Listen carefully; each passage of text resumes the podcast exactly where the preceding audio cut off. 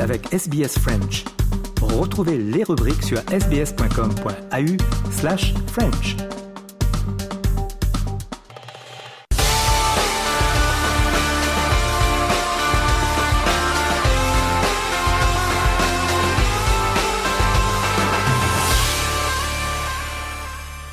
Les sports de ce dimanche 19 février 2023 et avant de donner les derniers résultats sportifs, on va commencer avec deux hommages. Le premier, euh, l'international ghanéen Christian Atsou a été euh, retrouvé mort suite au séisme en Turquie et en Syrie. Euh, les dernières informations nous sont livrées par Arthur Verdelet de Radio France Internationale. Un Black Star a rejoint le ciel. La triste nouvelle a été annoncée sur son compte Twitter par son agent euh, Nana Secher.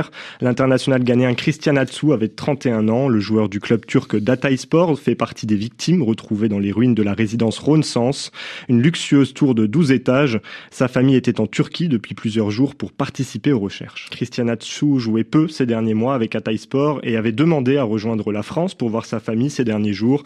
Mais le Ghanéen a marqué la veille au soir du puissant séisme qui a fait plus de 44 000 morts en Turquie et en Syrie selon le dernier bilan. Un but euh, sur coup franc à la dernière minute du match contre Kassim Passa qui a poussé le joueur euh, à annuler son billet d'avion et à rejoindre son domicile. Le club anglais de Newcastle a rendu un vibrant hommage à un homme qui a porté trois ans ses couleurs entre 2017 et 2020. Une minute d'applaudissement a été respectée sous les yeux de sa femme et des enfants aussi d'Atsu avant le match contre Liverpool. Le français euh, Alan Saint-Maximin, joueur de Newcastle, a notamment regretté la perte d'une très bonne personne une gentillesse unanimement saluée sur les réseaux sociaux. La dépouille de Christian Atsu va être rapatriée au Ghana où il sera enterré dans les prochains jours. Le deuxième hommage, c'est à Kene Ndoye, l'athlète sénégalaise spécialiste du triple saut et du saut en longueur est décédée à l'âge de 44 ans des suites de sa polyarthrite. Kene Ndoye avait remporté 12 médailles aux championnats d'Afrique et le bronze aux mondiaux. On passe maintenant aux résultats de sport avec du football d'abord et la 24e journée de Ligue 1. L'éclaircie n'aura été que de courte durée pour l'Olympique lyonnais, c'est ce que nous explique Victor Missistrano pour RFI. On pensait l'OL guéri après trois succès consécutifs, toutes compétitions confondues, mais privé de son capitaine Alexandre Lacazette blessé. Lyon a rechuté hier soir à Auxerre, l'avant-dernier de Ligue 1. Les Auxerrois ont tout renversé en deux minutes et s'imposent deux buts à un. Leur première victoire depuis trois mois et demi, qui redonne un peu d'espoir en vue, en vue du maintien. Enfin, un bon résultat pour l'entraîneur Christophe Pellissier. Il y avait beaucoup de matchs où on méritait d'être récompensé. Euh, ça n'avait pas été le cas. Donc il y avait beaucoup de têtes à laver, quoi. Donc il a fallu euh, en quatre jours euh, positiver. Et le fait de, jouer Lyon, ça nous a peut-être aidé aussi parce que comme c'était un gros, euh, on n'avait pas de pression sur ce match-là. J'avais décidé dès mardi, mercredi, de, changer de système pour aller les chercher plus haut parce que je pensais qu'ils allaient être au départ en losange et, je disais en losange on aura du mal à jouer à 4 à aller les chercher.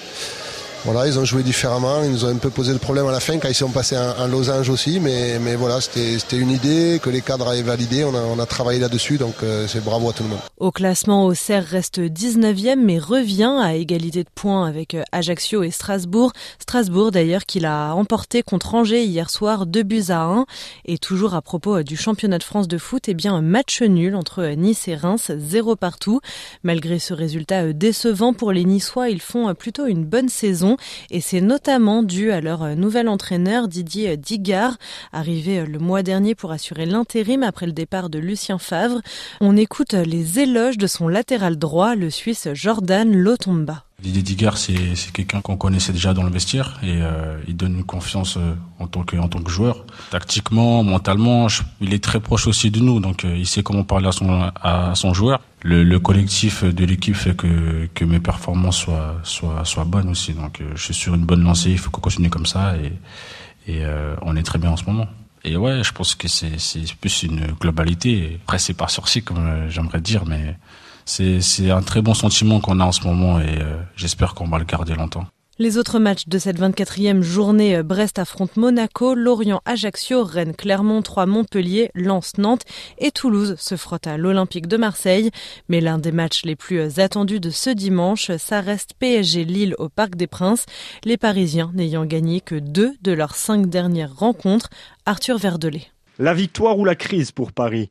Battu lors des trois derniers matchs, le PSG accueille Lille avec une obligation de résultat. Annoncé sur la sellette en cas de nouveau revers, Christophe Galtier conserve confiance en son groupe, trop affaibli par les blessures pour montrer son vrai visage selon lui. Vous dire que je suis pas content de l'investissement de mes joueurs, je peux pas vous le dire. Mes joueurs, je vais les protéger jusqu'au bout. Parce que mes joueurs, ils travaillent. Est-ce que je suis content des performances de mes joueurs? Non, mais pour faire des choix, il faut en avoir la possibilité et il faut de la concurrence. Et actuellement, il y a très peu de concurrence. Privé de quatre joueurs contre Lille, dont le capitaine Marquinhos et le latéral marocain Ashraf Hakimi, touchés à Munich. L'entraîneur parisien peut compter sur le retour de Kylian Mbappé. Le Bondinois a transfiguré Paris lors des 30 dernières minutes mardi contre le Bayern Munich. Et s'il revient tout juste de blessure, l'heure n'est pas aux précautions. On doit gagner ce week-end. Et vous avez plus de chances de gagner quand il y a Kylian que sans Kylian. Donc Kylian jouera. Une fois ce match contre Lille disputé, le calendrier va s'alléger pour les Parisiens. Ils ne joueront en effet plus qu'une fois par semaine jusqu'à ce déplacement crucial à Munich le 8 mars. PSG Lille, coup d'envoi aujourd'hui 23h heure de Melbourne, midi en temps universel. Ça, c'était pour le foot français, mais il y a aussi le championnat en Angleterre. La situation s'est d'ailleurs renversée en tête du classement. Hein. Arsenal a laissé temporairement sa place de numéro 1 de Première League à Manchester City après sa défaite mercredi. Depuis, le club a repris la première place en battant Aston Villa 4 buts à 2. Philippe Auclair, RFI. Un match complètement fou et sans doute l'un des, des, matchs les plus les plus emballants qu'on ait vu depuis le début de la saison en Première Ligue, avec une équipe d'Aston Villa, pour, évidemment pour ne rien gâcher, entraînée par euh, l'ancien manager d'Arsenal Unai Emery, euh, qui a mené par deux fois au score, 1-0 puis 2-1, mais des Gunners qui ont montré les qualités qu'ils avaient démontrées pendant l'automne et le début de l'hiver, à savoir la capacité de réagir euh, dans l'adversité, recollant au score à deux reprises avant euh, de s'imposer par quatre buts à deux après une fin de match absolument folle euh, dans laquelle euh, Amy Martinez, le, le gardien d'Aston Villa, euh, dont tout le monde se souvient, hein, bien évidemment pour la finale de la Coupe du Monde et pour d'autres choses, euh, lui aussi se souviendra de, de, ce match contre Arsenal puisqu'il a été l'auteur du but contre son camp, une frappe de Jorginho superbe qui a rebondi sur un transversal et a également rebondi sur le crâne du gardien argentin pour finir dans les filets et donc permettre à Arsenal de l'emporter par quatre buts à deux au bout du compte.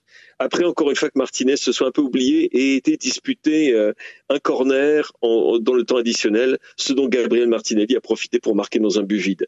Donc euh, Arsenal, qui a répondu aux questions qu'on se posait sur eux, je dirais, euh, qui l'a emporté par quatre buts à deux, et qui se retrouvait à ce moment-là, cet après-midi, avec de nouveau trois points d'avance sur Manchester City, son vainqueur de mercredi soir.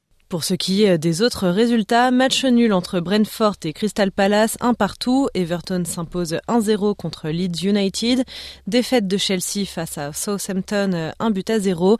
Et défaite également de Newcastle contre Liverpool, 2-0.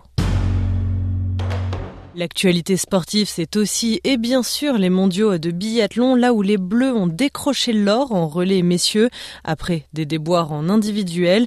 Émilien Jacquelin est l'un des quatre Français vainqueurs, on l'écoute. C'est une, une, émotion différente, je trouve, parce que ça faisait une quinzaine, une quinzaine d'années que l'équipe de France attendait un titre mondial, mais aujourd'hui, je trouve que c'est un groupe qui est tellement bien. Il y avait vraiment une, une camaraderie qui est, énorme, et, euh, et, je pense que c'était vraiment l'énergie euh, que j'ai sentie, en tout cas depuis deux jours. Euh, et aujourd'hui, voilà, tous les moments qu'on passe ensemble, euh, voilà, ils sont, ils sont gravés dans une, dans une médaille. Donc euh, voilà, je pense bien sûr à Simon Martin avec qui on avait fait ce, ce, cette belle médaille. Mais aujourd'hui, ça, ça concrétise beaucoup de choses. Il y a eu, comme j'ai dit, beaucoup de moments compliqués pour l'équipe. Mais on répond en équipe et il y a une âme dans cette équipe. Et enfin, du cyclisme J-1 avant le début de la 15e édition du Tour du Rwanda. Thomas de Saint-Léger plante le décor de l'une des plus belles courses cyclistes en Afrique. Huit étapes, ça, ça ne bouge pas. En revanche, et on ne va pas s'en plaindre, il y a du nouveau, ou plutôt du renouveau, par rapport aux, aux, deux dernières éditions amputées par des restrictions Covid-19, restrictions levées, et donc retour des étapes aussi belles que difficiles du lac Kivu. Le directeur technique du Tour, Olivier Grandjean. Là maintenant, on profite que le, la pandémie... Euh si elle n'est pas terminée, au moins elle est vraiment derrière nous et ce qui nous permet de, de retrouver des étapes euh, traditionnelles du Tour Rwanda, notamment je pense une des étapes phares euh, qui longera le lac Kivu euh, jeudi entre Rusizi et Rubavu sur 199 km. Je pense que autant les suiveurs seront ravis de faire cette étape puisque les paysages sont magnifiques, autant les coureurs seront un petit peu moins satisfaits puisque ça c'était une étape vraiment très très très difficile. Et ce ne sera pas la seule étape très difficile de ce tour qui commencera en douceur demain et lundi, deux journées plutôt favorables aux sprinteurs avant de se corser. Les purs grimpeurs entreront en action dès mardi et ils seront à la fête tous les jours jusqu'à l'arrivée avec évidemment un dernier week-end pour costaud et au programme les ascensions incontournables de cette course, le mont Kigali et le mur de Kigali. Voilà ce qu'on pouvait dire à propos de l'actualité sportive. Restez sur SBS French.